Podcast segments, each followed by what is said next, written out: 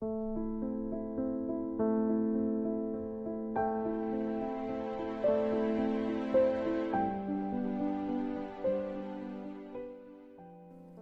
家好，我们是读书郎，我是既然，我是燕山。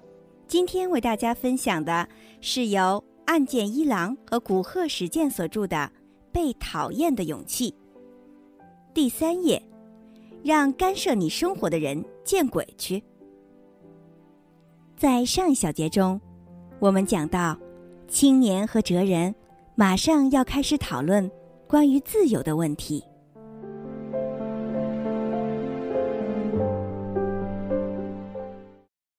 砍断戈尔迪奥斯绳结。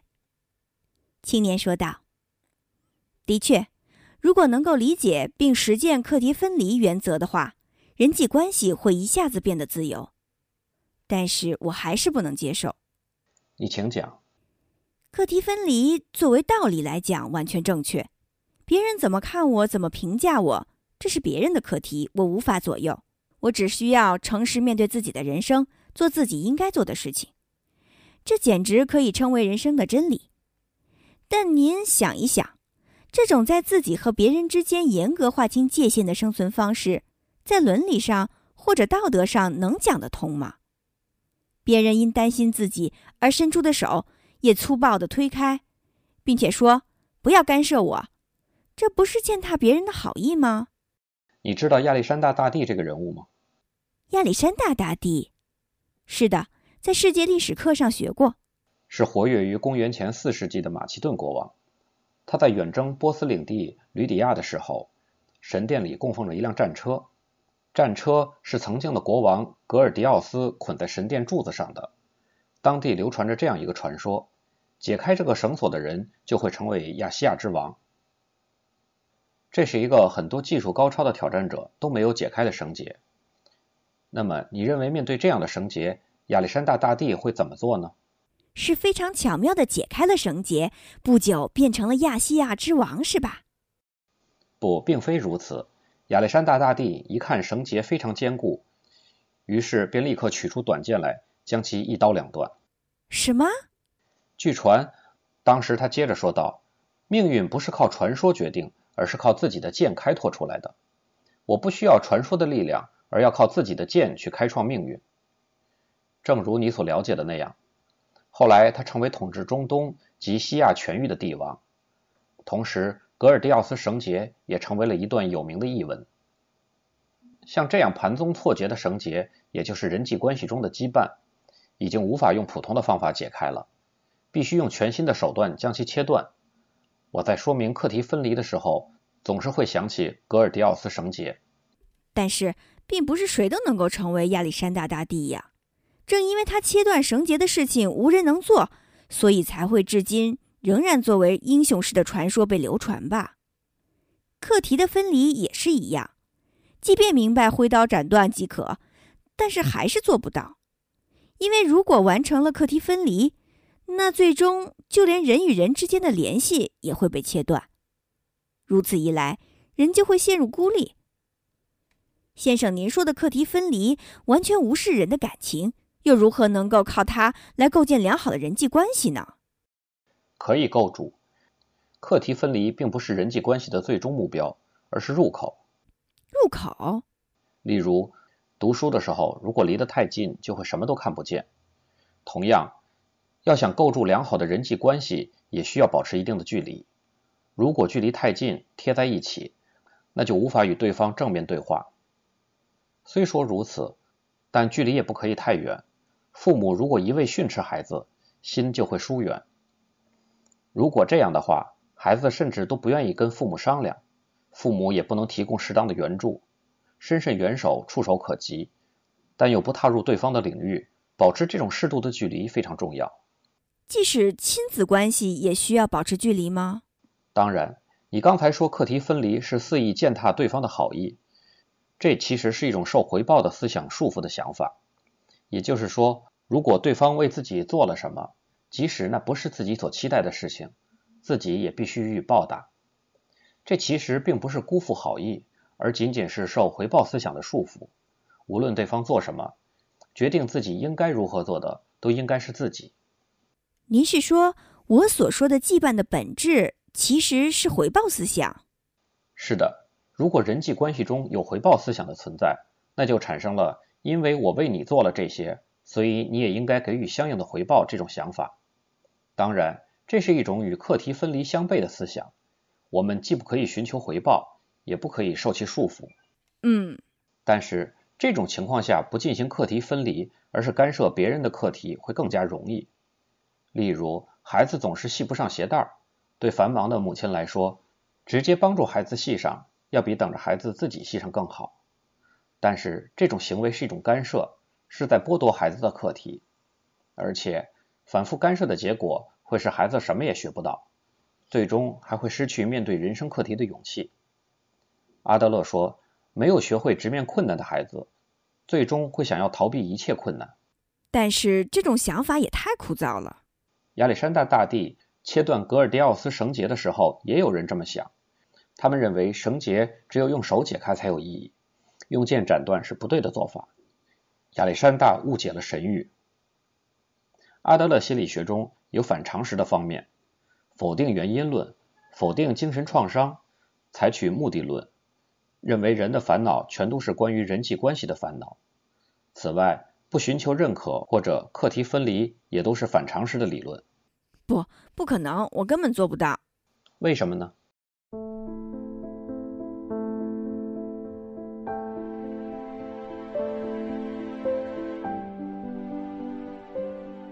哲人刚开始谈到的课题分离的内容太具冲击性。的确，当认为一切烦恼皆源于人际关系的时候。课题分离的确有用，只要拥有这个观点，世界就会变得简单。但是，这只是一种冷冰冰的说教，根本感觉不到一丝人性的温暖。怎么能够接受这种哲学呢？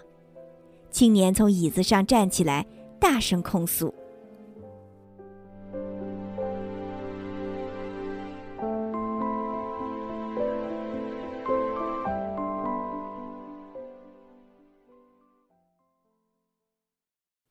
对认可的追求扼杀了自由。青年说道：“我一直都心怀不满。世上的长者们常常会对年轻人说：‘做自己喜欢做的事。’而且说这话的时候，脸上还带着像理解者或者是朋友般的微笑。但是这样的话，恐怕也就是对那些跟自己没有什么关系、也不必负责任的陌生年轻人说说而已吧。”另一方面，父母或老师会给出一些要上那个学校或者要找一份安定的工作之类的无趣指示。这其实并不仅仅是一种干涉，反而是一种负责任的表现。正因为关系亲近，才会认真的为对方的将来考虑，所以才说不出做自己喜欢的事之类的不负责任的话。先生，你也一定会像理解者一样对我说。去做自己喜欢的事情吧，但是我并不相信别人的这种话。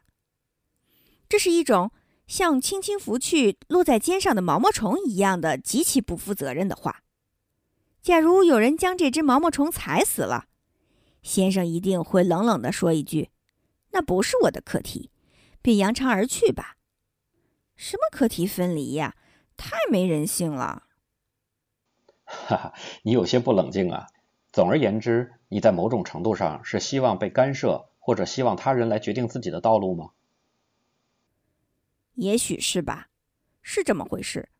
别人对自己抱有怎样的期待，或者自己被别人寄予了什么样的希望，这并不难以判断。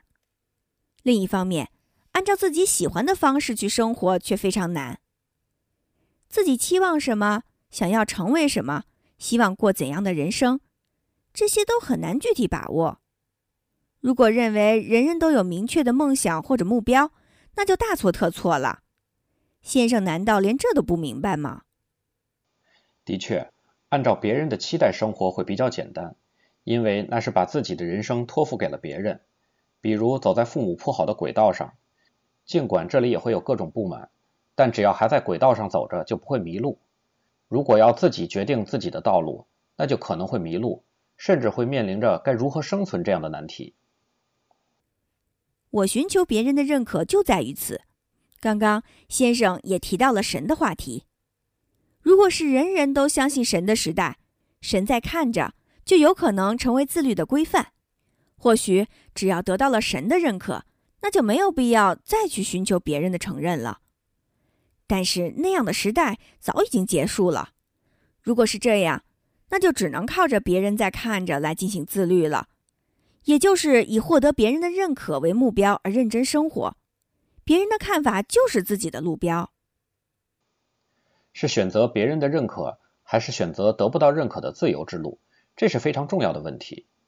我们一起思考一下：在意别人的视线，看着别人的脸色生活，为了满足别人的期待而活着，这或许的确能够成为一种人生路标，但这却是极其不自由的生活方式。那么，为什么要选择这种不自由的生活方式呢？你用了“认可欲求”这个词，总而言之就是不想被任何人讨厌。哪里有想故意讨人厌的人呢？是的，的确没有希望惹人厌的人。但是，请你这样想：为了不被任何人讨厌，需要怎么做呢？答案就是一个，那就是时常看别人的脸色，并发誓忠于任何人。如果周围有十个人，那就发誓忠于这十个人。如果这样的话，暂时就可以不招任何人讨厌了。但是这时有一个大的矛盾在等着你，因为一心不想招人讨厌，所以就发誓忠诚于全部十个人。这就像陷入了民粹主义的政治家一样，做不到的事情也承诺能够做到，负不起的责任也一起包揽。当然，这种谎言不久就会被拆穿，然后就失去了信用，使自己的人生更加痛苦。自然。继续撒谎的压力也超出想象，这一点请你一定好好的理解。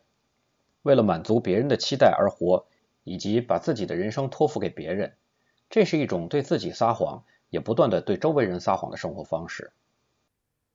那么，您是说要以自我为中心、任性的活着吗？分离课题并不是以自我为中心，相反。干涉别人的课题才是以自我为中心的想法。父母强迫孩子学习，甚至对其人生的规划或结婚对象指手画脚，这些都是以自我为中心的想法。那么，孩子可以不顾父母的意愿，任性的生活吗？没有任何理由不可以过自己喜欢的人生。哎呀，先生，您可既是虚无主义者，又是无政府主义者，同时。还是享乐主义者啊，真是让人既吃惊又觉得好笑。选择了不自由生活方式的大人，看着自由活在当下的年轻人，就会批判其享乐主义。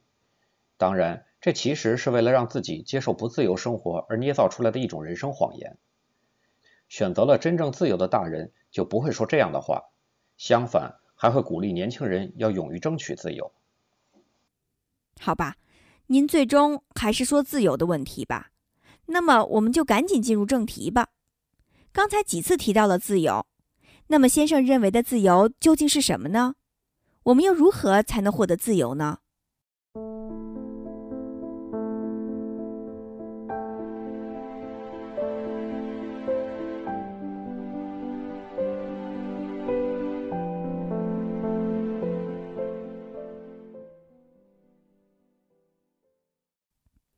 自由就是被别人讨厌。这人说道：“你刚才承认不想被任何人讨厌，并且说想要故意招人讨厌的人根本没有。”是的，我同意，也不希望被别人讨厌。没有人愿意故意招人讨厌，这可以说是一种非常敏锐的洞察，是普遍欲求。虽说如此，但不管我们如何努力，都既会有讨厌我的人，也会有讨厌你的人。这也是事实。当你被别人讨厌的时候，或者观察到可能被别人讨厌的时候，有什么感觉呢？那当然是很痛苦啊，会非常自责并耿耿于怀的冥思苦想：为什么会招人讨厌？自己的言行哪里不对？以后该如何改进待人接物的方式等等。不想被别人讨厌，这对人而言是非常自然的欲望和冲动。近代哲学巨人康德把这种欲望称作倾向性。倾向性，是的，也就是本能性的欲望、冲动性的欲望。那么，按照这种倾向性，也就是根据欲望或冲动去生活，像自斜坡上滚下来的石头一样生活，这是不是自由呢？绝对不是。这种生活方式只是欲望和冲动的奴隶。真正的自由是一种把滚落下来的自己从下向上推的态度。从下面向上推，石块无力，一开始从斜坡上滚落，就一直会按照重力或者惯性等自然法则不停的滚动。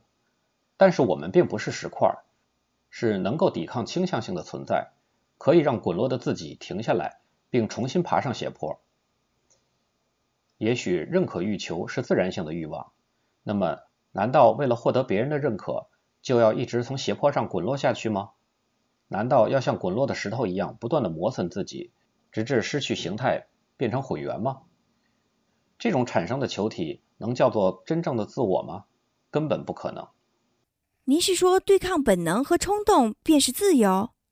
就像我们前面反复提到的那样，阿德勒心理学认为，一切烦恼皆源自人际关系，也就是说。我们在追求从人际关系中解脱出来的自由，但是一个人在宇宙中生存之类的事情根本不可能。想到这里，自然就明白何谓自由了吧？是什么？也就是说，自由就是被别人讨厌。是是什么？是你被某人讨厌，这是你行使自由以及活得自由的证据，也是你按照自我方针生活的表现。哎呀，但是，的确。招人讨厌是件痛苦的事儿。如果可能的话，我们都想毫不讨人厌的活着，想要尽力满足自己的认可欲求。但是八面玲珑的讨好所有人的生活方式是一种极其不自由的生活方式，同时也是不可能实现的事情。如果想要行使自由，那就需要付出代价。而在人际关系中，自由的代价就是被别人讨厌。不对，绝对不对，这不是自由。这是一种教唆人为恶的恶魔思想。你一定认为自由就是从组织中解救出来吧？认为自由就是从家庭、学校、公司或者国家等团体中跳出来。但是，即使跳出组织，也无法获得真正的自由。毫不在意别人的评价，不害怕被别人讨厌，不追求被他人认可。如果不付出以上的代价，那就无法彻底贯彻自己的生活方式，也就是不能获得自由。先生是对我说要去讨人厌吗？我是说不要害怕被人讨厌。但是那，并不是说要去故意惹人讨厌或者去作恶，这一点请不要误解。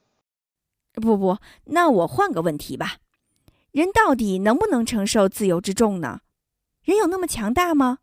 能够自以为是的将错就错，即使被父母讨厌也无所谓吗？既不是自以为是，也不是将错就错。只是分离课题，即使有人不喜欢你，那也不是你的课题，并且应该喜欢我，或者我已经这么努力了还不喜欢我，这也太奇怪了之类的想法，也是一种干涉对方课题的回报式的思维。不具备被人讨厌，而是勇往直前；不随波逐流，而是激流勇进，这才是对人而言的自由。如果在我面前有被所有人都喜欢的人生和有人讨厌自己的人生，这两个选择让我选的话，我一定会毫不犹豫的选择后者。比起别人如何看自己，我更关心自己过得如何，也就是想要自由的生活。先生，现在自由吗？是的，我很自由。虽然不想被人讨厌，但即使被人讨厌也没有关系吗？是啊，不想被人讨厌，也许是我的课题，但是否讨厌我却是别人的课题。即使有人不喜欢我。我也不能去干涉。如果用刚才介绍过的那个谚语来说，那就是只做把马带到水边的努力，是否喝水是那个人的课题。那么结论呢？获得幸福的勇气也包括被讨厌的勇气。一旦拥有了这种勇气，你的人际关系也会一下子变得轻松起来。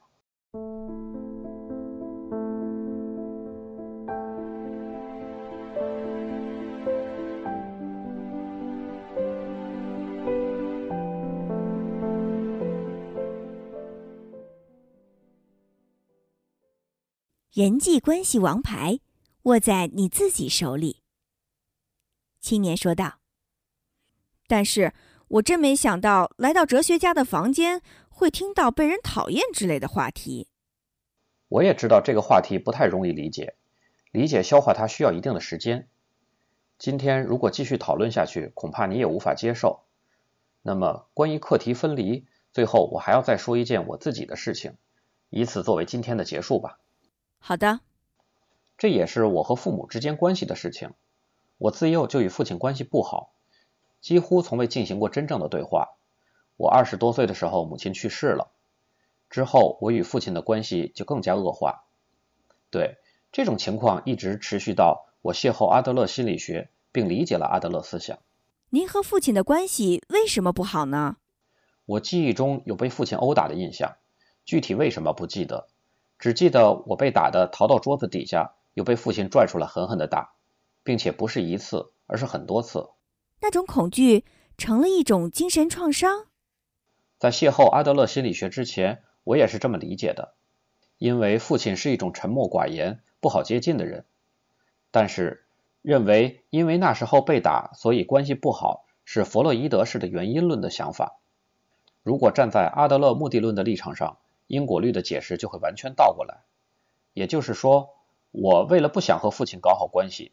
所以才搬出被打的记忆。也就是说，先生，您是先有了不想和父亲和好这一目的吗？是的，对我来说，不修复与父亲之间的关系更合适。因为如果自己的人生不顺利，就可以归咎于父亲。这其中有对我来说的善，也许还有对封建的父亲的报复。我正好想问这一点：假如因果律发生了逆转，用先生的情况来讲。就是可以自我剖析为，不是因为被打，所以才与父亲不和，而是因为不想与父亲和好，所以才搬出被打的记忆。那具体会有什么变化呢？孩童时代被打的事实不会改变吧？这一点可以从人际关系之卡这个观点来进行考虑。只要是按照原因论认为，因为被打，所以才与父亲不和，那么现在的我就只能束手无策了。但是如果认为因为不想与父亲和好，所以才搬出被打的记忆，那修复关系之卡就掌握在自己的手中，因为只要我改变目的，事情就能解决。真的能解决吗？当然。真能发自内心的那样认为吗？虽然作为道理能够明白，但感觉上还是无法接受。还是课题分离。的确，父亲和我的关系很复杂。实际上，父亲是一个非常固执的人，他的心不会轻易的变化。不止如此，很可能就连对我动过手的事情都忘记了。但是，当我下定修复关系之决心的时候，父亲拥有什么样的生活方式，怎么看我，对我主动靠近他这件事持什么态度等等，这些与我都毫无关系了。即使对方根本不想修复关系也无所谓。问题是我有没有下定决心？人际关系之卡总是掌握在自己手中。人际关系之卡总是掌握在自己手中。是的，很多人认为人际关系之卡由他人掌握着，正因为如此，才非常在意那个人怎么看我，选择满足他人希望的生活方式。但是如果能够理解课题分离，就会发现，其实一切的卡都掌握在自己手中，这会是全新的发现。那么，实际上。通过先生的改变，您父亲也发生变化了吗？我的变化不是为了改变父亲，那是一种想操作别人的错误想法。我改变了，发现改变的不只是我。作为结果，对方会怎样我不知道，也无法左右，这也是课题分离。当然，随着我的变化，不是通过我的变化，对方也会发生改变。也许很多事情对方不得不改变，但那不是目的。而且也可能不会发生。总之，把改变自己当做操纵他人的手段是一种极其错误的想法。既不可以去操纵他人，也不能操纵他人。提到人际关系，人们往往会想起两个人的关系，或者与很多人的关系。但事实上，首先是自己。如果被认可欲求所束缚，那么人际关系之卡就永远掌握在他人手中。是把这张卡托付于他人。还是由自己掌握，课题分离还有自由。关于这些，请你回去好好整理一下。下一次我还在这里等你。知道了，我会一个人好好考虑。那么，最后我还想问您一个，就一个问题：什么？您和您父亲的关系最终和好了吗？是的，当然，至少我是这么认为的。父亲晚年患了病，最后几年需要我和家人的照顾。有一天，父亲像对往常一样照顾他的我说：“谢谢。”从不知道父亲的词典里还会有这个词的我非常震惊，同时也对之前的日子满怀感激。我认为通过长期的看护生活。自己做到了能做的事情，也就是把父亲带到了水边，而且最终父亲喝了水，我是这么认为的。谢谢。那么下次这个时间我再来拜访。今天很愉快，谢谢你。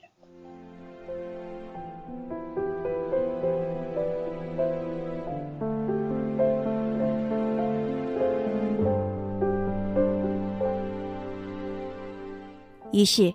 青年和哲人结束了今夜的对话。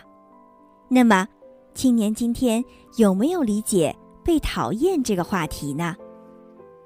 在下一小节中，继续为大家分享第四页，要有被讨厌的勇气。精彩内容敬请关注。我是既然，我是燕山，我们是读书郎。谢谢收听，再见。